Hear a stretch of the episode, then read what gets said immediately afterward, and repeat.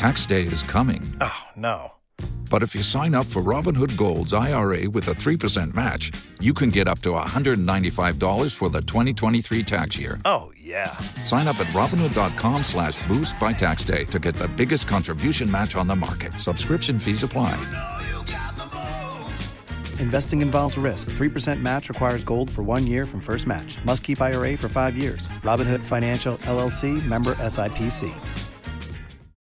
Bienvenidos y bienvenidas otro domingo a Res Judicata, tu podcast donde enterarte de los entresijos de la actualidad política y de qué se cuece en España y en el ámbito internacional. Yo soy Reimer Ariosa. Y yo, Julio Rodríguez. Hoy cogemos la calculadora porque el asunto va de economía. Estando ya domingo sabréis de sobra la noticia que nos ha inaugurado la semana, la suspensión de pagos que declaraba el Silicon Valley Bank. Esta preocupante noticia, por la capacidad de repercutirse al resto del sistema financiero, nos sirve para analizar los principales afectados, el emprendimiento tecnológico y el ecosistema de startups. Así que, sin más dilación, comenzamos.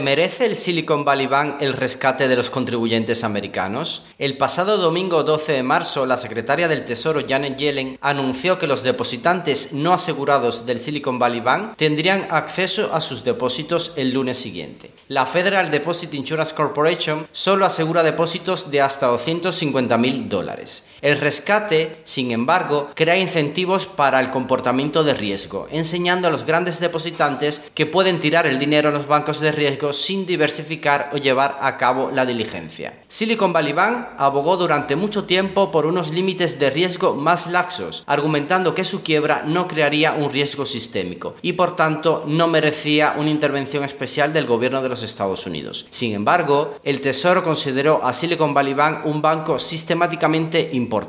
con lo cual merecedor de la cobertura total y de lo que podríamos eh, o vamos a discutir si ha sido un rescate en toda regla. Aquí quiero que nos paremos un momento porque nosotros al final no somos economistas, sino que somos abogados y para poder entenderlo y transmitirlo correctamente vamos a llevar todo este lenguaje económico a su versión más simplificada. Porque sin duda es un problema complejo que además tiene muchas aristas. ¿Dónde comienza, por ejemplo, la crisis del Silicon Valley Bank? Pues empezó en realidad hace bastante tiempo, aunque podemos situar el punto de inflexión en la inflación de la economía. Para entender qué ha pasado es importante entender una práctica práctica bancaria muy extendida. La práctica bancaria más común, básicamente, para obtener beneficios de los, por parte de los bancos, pasa por un endeudamiento a corto plazo para realizar inversiones a largo y a muy largo plazo. ¿Cuál es el endeudamiento bancario a corto plazo? Los depósitos bancarios. Un contrato de depósito bancario, a grosso modo que lo entendamos, se puede reducir a un contrato de préstamo donde el depositante entrega una cantidad de dinero al banco que pasa a ser acreedor del banco por estas cantidades. El banco que recibe el dinero se convertirá por tanto en deudor. Se considera endeudamiento a corto plazo porque el depositante puede retirar las cantidades depositadas en todo o en parte en cualquier momento.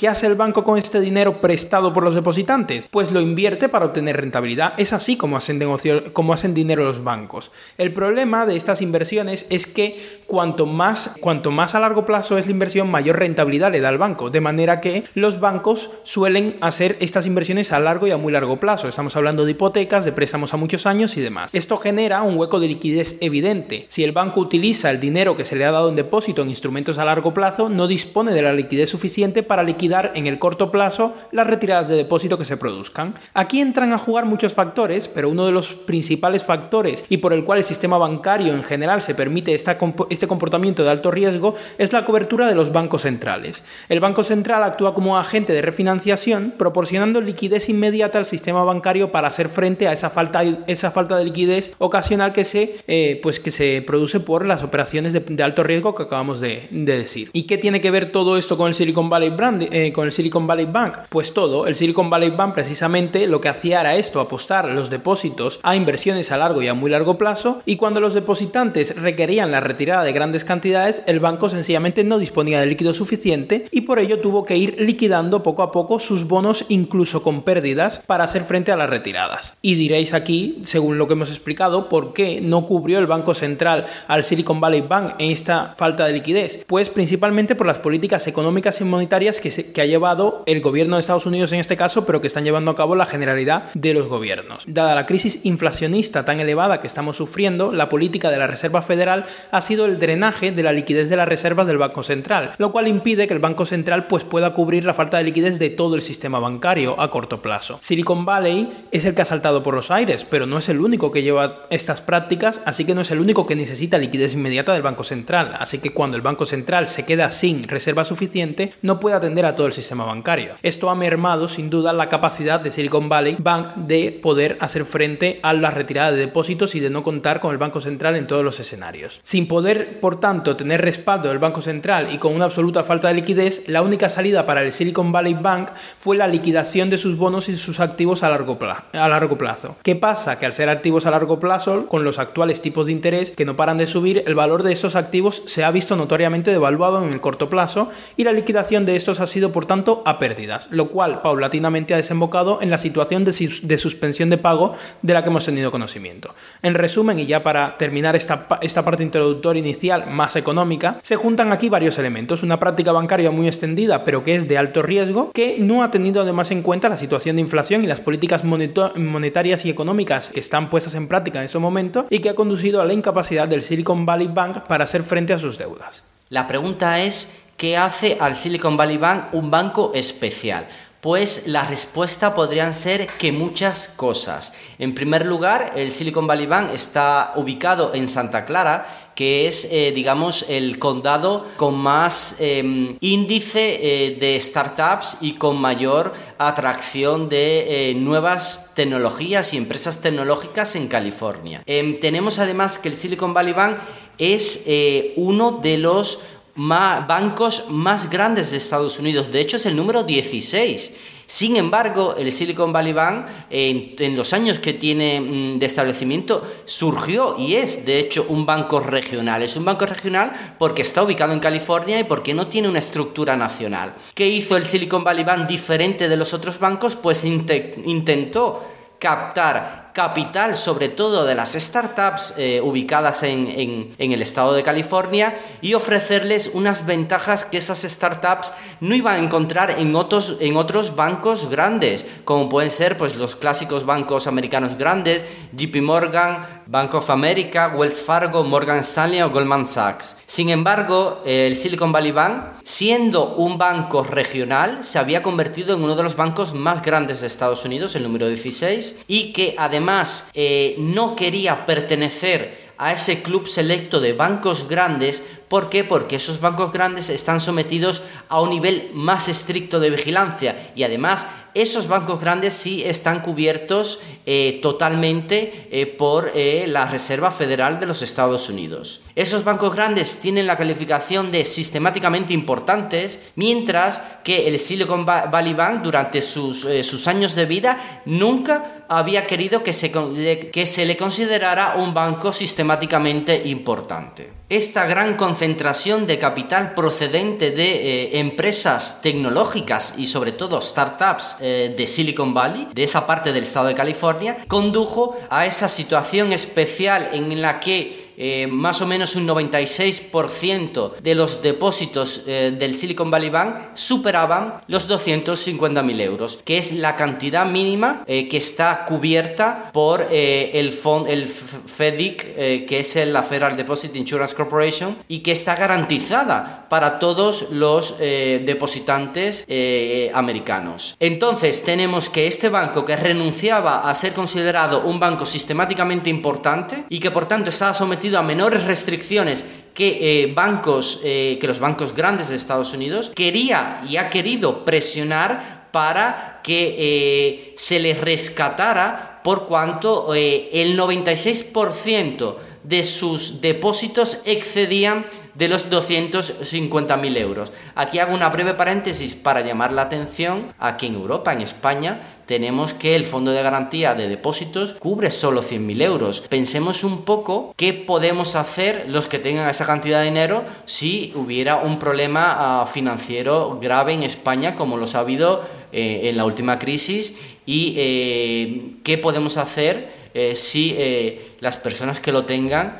solo contasen con 100.000 euros garantizados. Esto, esto es una llamada de atención. Por otro lado, una de las cosas que eh, podría haber funcionado como eh, vía de escape para que el Tesoro, el Departamento del Tesoro y la Reserva Federal no tuviese que comprometerse a asegurar el 100% de los depósitos del Silicon Valley Bank, podría haber sido, por ejemplo, eh, reforzar la confianza pública en otros bancos estadounidenses sin mostrar un favoritismo hacia el Silicon Valley Bank. ¿Qué significa esto? Que los bancos también pueden quebrar, que los bancos, de hecho, la situación normal Ah, de este banco, si no hubiera concentrado un 96% de depósitos eh, superiores a los cubiertos, habría sido que eh, otros bancos habrían mostrado interés en adquirir esa, esos créditos no asegurados y eh, o quizás pues esas personas habrían tenido o habrían debido perder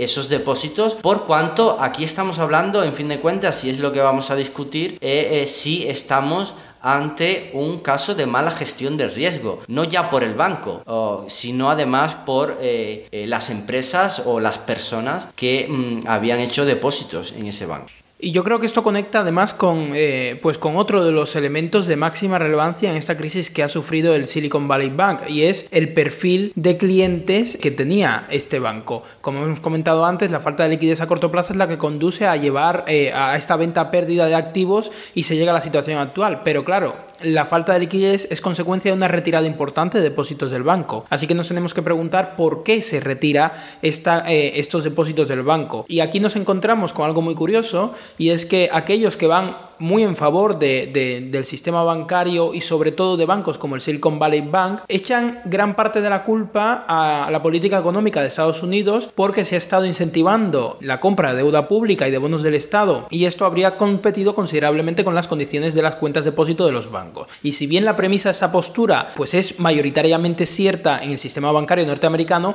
lo cierto es que no se aplica fácilmente, por no decir que no, es aplicable para nada, al Silicon Valley Bank. La premisa de, de la postura es que la huida de depósitos del banco se debe a que los depositantes preferían comprar deuda pública a tener depósitos en los bancos. Y sin embargo, el perfil de clientes del Silicon Valley Bank, que es pieza fundamental en todo ese enredo, como he dicho, es marcadamente emprendedor, es eh, de emprendimiento tecnológico. Estamos hablando de startups. Y dos cosas tenemos que decir, por tanto, sobre ello. En primer lugar, las startups no acuden a operaciones de inversión en deuda pública. Las startups se dedican al levantamiento de rondas de inversión, a la captación de fondos propios para el desarrollo de sus modelos de negocio. Difícilmente vamos a ver una gran gran huida de depósitos del Silicon Valley Bank debido a que las startups están prefiriendo comprar deuda pública a tener depósitos en el banco. Esto no es un motivo de la huida. Y segundo, estrechamente vinculado con esto primero, la retirada de depósitos de los bancos es el modus operandi de las startups, dado que estos depósitos se derivan de levantamientos de ronda de inversión para afrontar los gastos del negocio, como acabo de decir. E, pero es que además las startups con más fondos depositados en el Silicon Valley Bank era Circle Internet Financial LLC sí, una startup cripto responsable de la stablecoin USDC. Circle disponía de nada más que 3.300 millones de dólares depositados en el Silicon Valley Bank y los utilizaba no para invertir, no para ganar dinero con su depósito, sino que los utilizaba para desembolsarlos en dólares cuando se convertía su criptomoneda de cripto a dólar. Si a esto sumamos la crisis de las criptomonedas a finales de 2022, entendemos que no ha sido la competitividad con la deuda pública lo que lleva a una retirada importante de depósitos en el Silicon Valley Bank, sino más bien que es la operativa normal de los clientes que tenía el banco. En el caso de Circle es, la, el depósito, era, eh, la retirada de depósito era algo constante en, esta, en, la cuenta de depósito que tenía abierta con el Silicon Valley Bank y en el resto de las startups, pues la retirada de depósitos es nuevamente lo habitual para el pago de nóminas, para el pago de facturas, para, para la asunción de gastos, mientras se está desarrollando un perfil de negocio que aún no es rentable. El Silicon Valley Bank era el banco de las startups y estaba especializado en este perfil, una especialización que consiguió además mediante el ofrecimiento de préstamos especialmente beneficiosos para las startups que necesitaban financiación y mediante el ofrecimiento de condiciones muy buenas en cuentas depósito para que éstas vinieran a depositar eh, pues sus, economías en él. Estamos hablando, por tanto, de, de que el Silicon Valley Bank se caracterizaba por generar un activo muy poco sólido, el de financiación a negocios aún no solventes, mientras que por otro lado mantenía esta práctica de atraer, mucho, de, atraer muchos depósitos y por tanto generar un gran pasivo en un modelo de negocio que precisamente consiste en retiradas perpetuas de este depósito de las cuentas. Con lo cual, pues podemos decir que no eh, que independientemente de la situación general que haya, que haya causado la política económica norteamericana, la realidad del Silicon Valley Bank tenemos que analizarla de manera aislada y en el caso concreto, porque tiene una receta propia. Y esto pasa porque durante 40 años Silicon Valley Bank ha sido un icono de la industria tecnológica y sin embargo eh, este icono se derrumbó en pocos días. Ah, Silicon Valley Bank es a día de hoy eh, la mayor quiebra bancaria en los Estados Unidos desde, desde la gran crisis de 2008. Tenemos que ha dejado una estela de otros bancos, también se han convertido, digamos, en cadáveres, eh, han quebrado. Es el caso del Signature Bank de Nueva York, que básicamente al día siguiente anunció también eh, su quiebra. Llama la atención que en este banco formaba parte del Consejo de Administración el ex congresista estadounidense Barney Frank, eh, que con sus 82 años tuvo o marcó un hito porque fue una de las mentes detrás de la regulación financiera Dodd-Frank aprobada durante la administración Obama, precisamente para atajar eh, los eh, riesgos de, de una crisis financiera. En ese momento, la respuesta ah, del gobierno de Obama fue mm, tenemos un grave problema de regulación eh, porque eh, los bancos son demasiado codiciosos o carecen de regulaciones, por lo tanto tenemos que imponerles unas fuertes restricciones financieras. Pues bueno, tenemos que una de las mentes detrás de, estas medidas eh, se encuentra en uno de los bancos que acaba de quebrar como consecuencia precisamente de pues esas malas prácticas bancarias que no se han conseguido eliminar. Efectivamente, lo que nos enseñó la crisis de 2008, la crisis financiera de 2008, es que el sistema bancario debía regularse porque estas malas prácticas, fuera de todo control, generaban eh, una inseguridad en el sistema financiero que, en el caso de colapso, pues lamentablemente nos termina afectando a todos hasta en nuestra,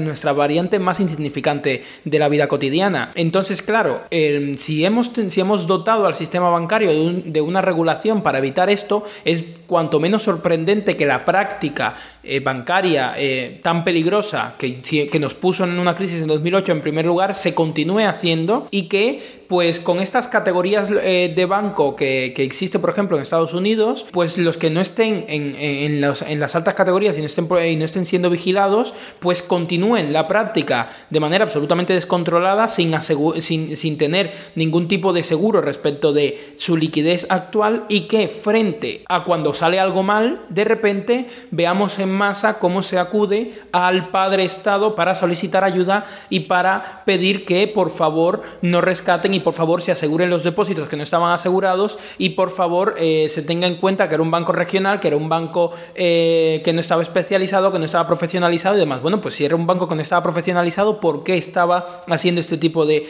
de prácticas? Y además ¿En serio está defendiendo el Estado, estaría defendiendo el Estado intereses de consumidores en el caso concreto o está defendiendo intereses empresariales que tienen un deber de diligencia superior al de cualquier eh, consumidor y tenían que ser conocedores de cómo estaban jugando con sus depósitos en ese banco y por qué dejaron tantos depósitos en el mismo? Eh, sí, Rimmel, el Silicon Valley Bank no estaba haciendo todo como se tenía que hacer. De hecho, estuvo sin eh, director de departamento de riesgos por lo menos mm, nueve meses. Tenemos que la última directora de riesgos eh, Laura Izurieta dejó la empresa en octubre del año pasado, eh, pero em, formalmente, ya que el cargo lo había abandonado por lo menos en abril. De hecho, ahora se está investigando este, esta cuestión porque podría haber tenido una repercusión. Aquí nos encontramos a que, eh, ¿qué podría, qué, qué, otra cosa se podría haber hecho para evitar la quiebra del banco. Pues tenemos que los datos tienen que hablar y los datos están diciendo que el Silicon Valley Bank habría decidido, eh, quizás intencionadamente, no cubrir su riesgo de tipos de interés. Esto es chocante, dado que su cartera de valores era de 120 mil millones de dólares y tenía una duración de 5,6 años, lo que significa que un aumento de 200 puntos básicos a 5 años equivaldría a una pérdida de 14 mil millones, aproximadamente igual a toda la base de capital del banco. Sin embargo, en diciembre de 2021, Silicon Valley Bank ya contaba con unos modestos 10 mil millones de dólares en swaps de tipos de interés, lo que demuestra que conocía esta técnica. Ahora bien, ¿por qué no hizo lo mismo con eh, eh, los otros tipos de interés que eh, no había cubierto con swaps. Y otro de los indicios en la misma línea es que llama la atención que el consejero delegado del banco, Greg Becker, eh, sabía esto. De hecho, eh, hasta el viernes anterior, eh, él había sido miembro del Consejo de la Reserva Federal de, San Francisco, de San Francisco, donde la Reserva Federal, de hecho, tiene una sede. Y además, él vendió días antes de la quiebra del banco 3,6 millones de dólares en acciones, en acciones del banco. Con lo cual, sabía que eh, se, venía, se venía algo gordo. Además, tenemos que, eh, es verdad, que por sí sola las prácticas de gestión de riesgos, aunque sean llamativas, ah, podrían eh, no haber hundido por sí solas el banco. ¿Esto qué significa? Que el Silicon Valley Bank sí parece que tenía activos líquidos para cubrir la demanda ordinaria y era solvente hasta mediados de semana. Pero tuvo un gran problema de comunicación Ah, porque el señor Becker, al parecer, eh, dijo inicialmente eh, o se reveló que la empresa estaba intentando reunir capital y luego dijo públicamente que los clientes tenían que mantener la calma. Esto em, lo que lleva a pensar es que em, desde el banco y sobre todo sus clientes eh, habrían estado impulsando una narrativa de que eh, si caía el banco, si caía el Silicon Valley Bank, iba a haber una especie de corrida bancaria en todo en todo el país, en todo Estados Unidos. De hecho, esto parecía de manera inmediata confirmarse con eh, la quiebra casi inmediata del, del Signature Bank. Pero sin embargo, esto tenía ah, un propósito bien definido y es y era convencer, porque es que ya lo han hecho, convencer a la administración Biden de que em, el Silicon Valley Bank tenía que ser eh, rescatado, o sea que el 100% de sus depósitos tenían que ser cubiertos eh, pese a no ser un banco o calificado como o sistemáticamente importante. Sí, esto además entra directamente en juego con lo que decía antes, las posturas estas pro Silicon Valley Bank que hablan de que efectivamente es, es, un problema derivado de las políticas económicas y monetarias norteamericanas, que es un problema del sistema bancario, que se va a contaminar y se va a contagiar automáticamente a todo el sistema bancario, pero porque efectivamente los bancos regionales eh, llevan a la baja un buen rato y además se ha visto como ha habido un arrastre, pero la verdad es que no, han, no ha habido más quiebras, la verdad es que se ha quedado todo un poco en este, en este este ambiente. Y por eso yo digo que es importante analizar el caso concreto de Silicon Valley Bank y entender por qué le pasa esto al Silicon Valley Bank y no el planteamiento general de los bancos regionales en general y cómo están funcionando y todo esto, porque como ya decíamos, la, la, práctica de Silicon Valley Bank no es exclusiva de este banco, sino que es la general y la cuestión es que de normal hay un sistema lo suficientemente robusto como para aguantar las, eh, pues, las vacas flacas, por así decirlo. ¿Por qué Silicon Valley Bank no ha podido aguantar este periodo de vacas flacas? Porque se ha hundido y ha generado todo, todo este tipo de, pues, pues, de problemática. Yo creo que está, yo sinceramente creo que está directamente relacionado con la tipología de clientes que tiene el Silicon Valley Bank, con cómo se había especializado de forma casi absoluta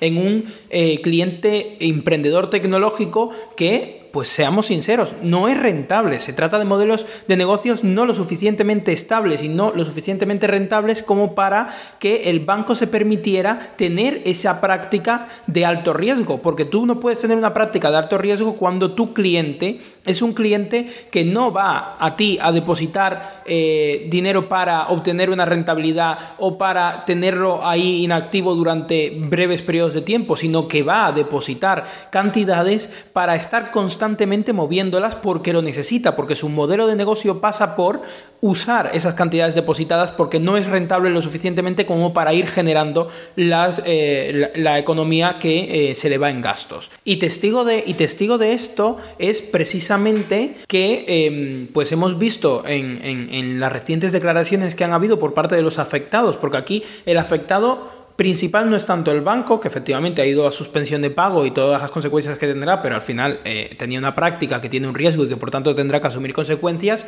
sino los negocios que efectivamente tenían depositadas grandes cantidades y que dejan de disponer de estas. ¿Cuáles han sido las declaraciones de estos principales depósitos? Pues las declaraciones han sido que no podían hacer frente a los gastos inmediatos no tan inmediatos, sino ya a un medio plazo, incluso al mes siguiente o a los meses siguientes, como para el pago de nóminas de trabajadores, el pago de alquileres, el pago de determinados gastos. De repente no tenían capacidad de hacer frente a estos gastos, de repente no tenían la forma de encontrar financiación para hacer frente a estos gastos. Y uno aquí se tiene que hacer la pregunta legítima de por qué no son capaces de encontrar financiación inmediata para un pequeño problema de liquidez, porque esto en principio es un problema pasajero que en cuestión de 3 a 6 meses se debería resolver, obteniendo gran parte de los fondos depositados por parte de las startups y los emprendedores que tenían los depósitos ahí. Por tanto, ¿por qué esos emprendedores y esas startups no están eh, capacitados para acudir a otras entidades bancarias, otras entidades financieras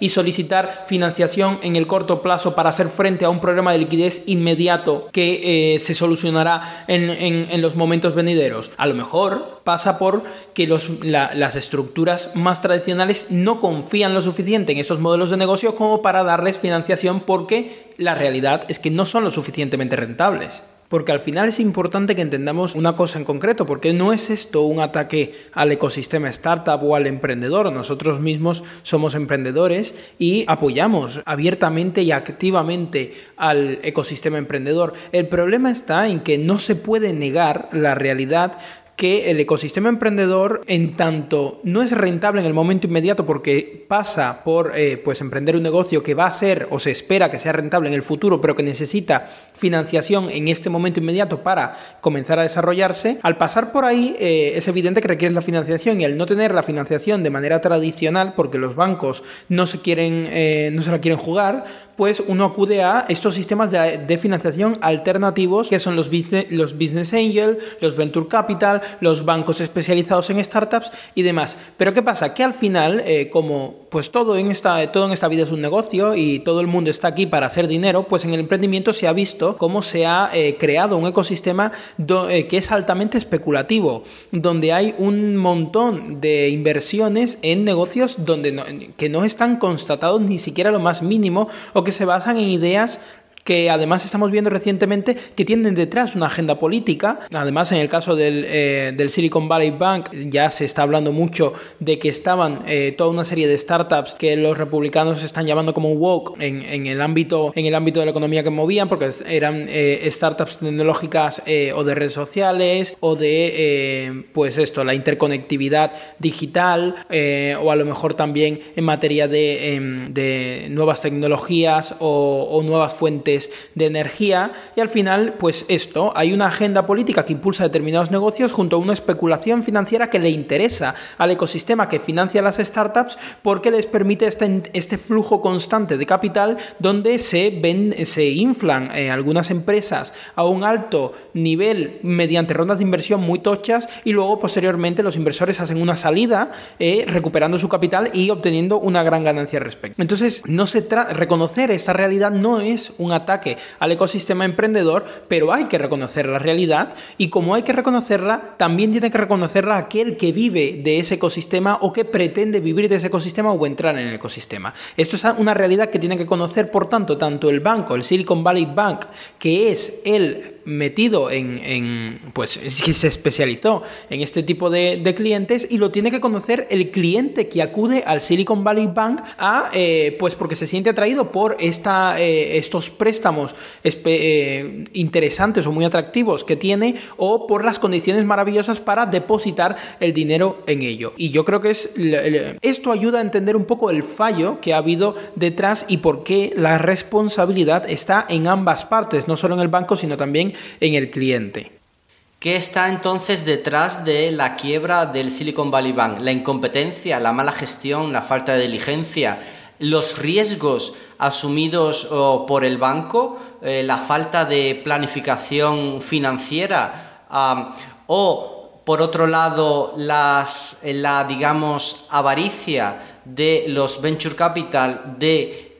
proteger a toda costa em, el control o, sus acciones en las startups que eran clientes del Silicon Valley Bank y el hecho de no querer bajo ninguna circunstancia diluirse para cubrir al menos parcialmente em, esa parte de los depósitos que no estaban asegurados, porque eh, recordemos, eh, estaban asegurados solo por la Reserva Federal eh, hasta 250 mil dólares por, por cuenta, por cliente. ¿Esto qué significa? Que em, hay un elemento que habría que tomar en cuenta y que muchos han estado ah, hablando en estos días y es lo que se llama riesgo moral o moral hazard. Esto, por ejemplo, ya fue el mismo exsecretario del Tesoro, Lawrence Summers, eh, durante el gobierno de Obama, que eh, dijo que no era momento de dar lecciones sobre el riesgo moral, sino que eh, básicamente se trataba de eh, buscar la estabilidad del sistema financiero. Pero tenemos por otro lado, por ejemplo, a Ken Griffin, que es el multimillonario fundador del hedge fund Citadel, que dice que sí, que deberíamos sacar una gran lección de riesgo moral y que el capitalismo está en riesgo porque em, lo que no puede ser, según él, es que eh, cíclicamente el Estado, eh, la Reserva Federal, tenga que acudir a rescatar determinados bancos eh, porque lo han hecho mal. Em, está detrás de todo esto la misma forma de actuar que cuando la ah, crisis de 2008. Aquí tenemos que hay un doble juego en cuanto a, determinar de quién es la responsabilidad. ¿Es eh, la responsabilidad del riesgo moral asumido por el banco o se trata en parte también eh, de eh, los clientes al realizar malas decisiones financieras. Eso no significa necesariamente que los ejecutivos hicieran una apuesta imprudente. Es muy posible que la estrategia del Silicon Valley Bank tuviera una rentabilidad esperada muy alta y que simplemente tuviera mala suerte, subida de los tipos de interés. Esta mm, es mala suerte cuando sabemos que los tipos de interés han empezado a subir desde que mm, inició la administración Biden. Pues esto, esto ya está, ah, mm, ya lo tiene que determinar cada uno. Por supuesto, desde una perspectiva social, eh, sus decisiones pueden haber sido malas, como estamos viendo ahora, pero no necesariamente desde la perspectiva bancaria. Eh, por ejemplo, es como lanzar una moneda al aire. Cara gano yo, o sea, el banco. Cruz, parte de mis pérdidas la pagan los contribuyentes. ¿Qué hace un banco, mm, digamos, eh, en la realidad actual? tras el gran rescate del año 2008 y un banco que además está eh, inmensamente conectado con um, el gobierno local en California, tanto es así que el gobernador de California, Newsom, era cliente del banco. De hecho, tenía algunas startups relacionadas con el mundo del vino. ¿Qué hace un banco que además no solo está conectado a nivel estatal de California, sino que, eh, como um, pasó en una de las em, de, los de los telediarios em, de una cadena de Estados Unidos, pues una de las periodistas dijo que este banco es el cajero de los demócratas. ¿Qué puede hacer un banco de eso? Pues eh, probablemente asumiría más riesgos en, un, en, un, escenario de ese tipo. Los empresarios de Silicon Valley quieren moverse rápido, quieren romper cosas, lo cual es normal en el hábito de las startups y quienes las conocen eh, sabemos que es así y que es natural. Sin embargo, eh, si juntamos a, este sector que tiene unas aspiraciones y digamos un potencial, un imaginario, unos deseos de hacer muy grandes y que necesita una financiación eh, con un elevado riesgo que los grandes bancos lamentablemente no, les, no están dispuestos a brindarles, eh, tenemos que, por el otro lado, tienen que acudir a, un banco o que de hecho como política financiera opta por atraer a ese tipo de capital, a un tipo de capital que eh, presenta mucho riesgo y además eh, al atraerlo gestiona eh, o hace su gestión bancaria de una manera pues cercana a un cierto riesgo moral. tenemos que em, esto produce la situación que, hemos, que, hemos, vivido la semana pasada y de hecho da lugar o genera esa, esa desconfianza eh, a lo largo en el sistema ah, no solo bancario de los Estados Unidos, que bueno, veremos qué pasa, sino de hecho en el capitalismo, en el capitalismo tradicional en el que los bancos eh, si eh, quiebran no los rescata el Estado y sobre todo cuando no son bancos que merecen ese tipo de protección, porque el Silicon Valley Bank, recordemos, no era un banco sistemáticamente importante, con lo cual no tenía esa calificación. La buena noticia es que eh, el modo de actuar eh, de, la Reserva Federal pues no es el único. Encontramos que, por ejemplo, el gobierno británico evitó una situación similar y su banco, su banco nacional no tuvo que rescatar a los depositantes del Banco Británico, de la filial del Silicon Valley Bank en, Reino Unido, porque eh, otro banco inglés eh, simplemente pues, se presentó, el HSBC Holdings, y adquirió eh, la filial del SBB por pues, bueno, pues el valor simbólico de una libra, pero por lo menos garantizó por sí mismo eh, todas eh, las cuentas y los depósitos de esa filial británica y el Banco Nacional pues no tuvo que intervenir. Quizás esto puede eh, hacer reflexionar a la Reserva Federal en Estados Unidos y probablemente habría inversores o otros bancos que hubieran estado interesados en adquirir al Silicon Valley Bank. Yo creo que todo esto se puede llevar a una frase que no es mía, la, leí en Twitter, pero básicamente es That's capitalism. O sea, esto es el capitalismo y así es. Yo la llamaría en español lo que el capitalismo te da, el capitalismo te lo quita. Porque la realidad de todo esto es que cuando el Estado interviene en la, en la economía y en, el, y en el mercado económico, en el mercado eh, como tal, ha de ser por causas justificadas. Por ejemplo, en 2008, cuando intervino el Estado regulando el sistema bancario, fue porque el sistema bancario produjo una crisis que terminó afectándonos a todos eh, de, forma absolutísima. Sin embargo, aquí estamos viendo que es un banco con un perfil de clientes eh, empresarios todos, que se trata eh, de un mercado de, alta especulación, porque, porque no deja de ser el mercado del emprendimiento y el ecosistema start, startupero, un ecosistema muy sometido a la especulación financiera donde se está apostando por, por negocios que aún no están siendo rentables, pero se espera que sean rentables en el futuro y por tanto se invierten muchas cantidades de dinero. Y es, y es este el tipo de perfil de, el tipo de perfil que se ha visto afectado por, la crisis del Silicon, del Silicon Valley Bank. Entonces, querer que el Estado intervenga en, este, en ese momento em, a mí me parece anticapitalista, a mí me parece que es eh, una posición demasiado... Em, demasiado nefasta incluso desde un punto de vista socialista incluso porque al final el mensaje que se transmite es que estás rescatando a los que mueven millones de aquí para allá y de allá para acá, tampoco estás rescatando al pensionista que ha, que ha dejado de tener eh, sus ahorros, ni estás eh, rescatando a la familia que ha perdido eh, la casa o, ha dejado o ha perdido la hipoteca o lo que sea, estás rescatando a un nicho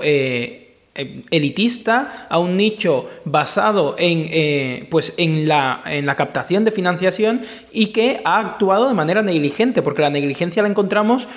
pues de todo lo que hemos comentado, se deduce que la encontramos en ambos sitios. La encontramos en el banco, que actúa negligentemente a la hora de hacer estas operaciones de alto riesgo sin tomar eh, las precauciones debidas, y la encontramos en el cliente, que es un empresario, y repito, y me, gusta insistir en esto porque es importante que las personas lo entiendan, la diligencia del empresario es una diligencia superior, porque tú estás intentando sacar adelante un negocio y tú se presume que eh, controlas el cómo hacerlo eh, y, estás, y, tienes las herramientas para ello y si no las tienes deberías estar buscándolas para asegurarte que tu negocio vaya bien. Entonces, eh, con esta diligencia superior, estos empresarios acuden a este banco que concentra el grosso de las startups de California de, emprendimiento y eh, ponen todo, todos sus depósitos o una parte importante de sus depósitos en este banco que les ofrece unas condiciones maravillosas para ir a él y no se preguntan en si a lo mejor es conveniente diversificar si a lo mejor no es conveniente que un mismo banco tenga todo el mismo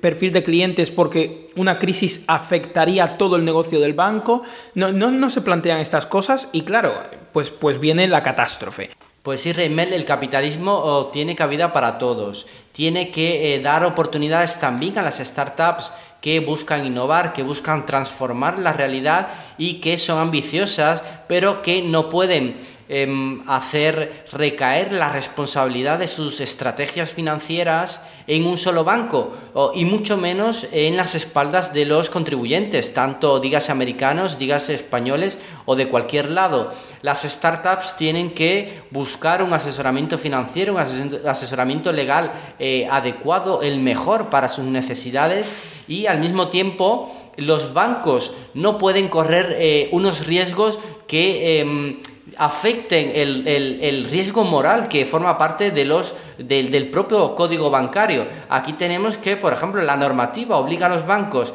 a mantener activos líquidos de alta calidad que, eh, tienen, que pueden clasificarse como disponibles para la venta o mantenidos hasta su vencimiento. Con las inversiones, las pérdidas y las ganancias no realizadas no afectan a la cuenta de resultados del banco, pero sí al capital. ¿Esto qué quiere decir? Que los bancos ya están mm, por normativa obligados a cumplir con una serie eh, de regulaciones que establece ya sea la Reserva Federal, ya sean las instituciones bancarias en Europa, y que esas normativas están para cumplirse, con lo cual eh,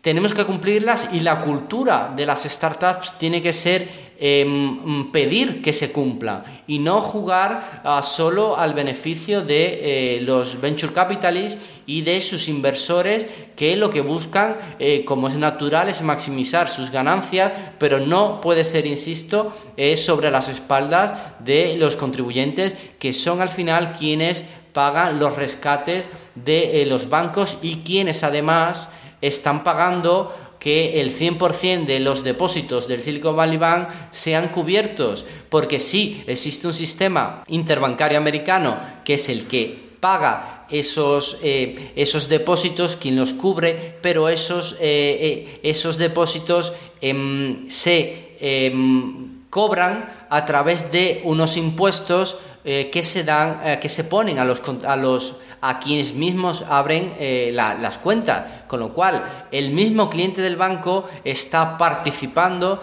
en, eh, en los eventuales rescates que tienen lugar. Pues nada, yo creo que en este tema tan de actualidad y que eh, vamos a vigilar de cerca porque obviamente nos, nos interesa, interesa a mucha gente, nosotros por el momento lo declaramos cosa juzgada y esperamos que haya sido de vuestro interés y nos vemos el siguiente domingo.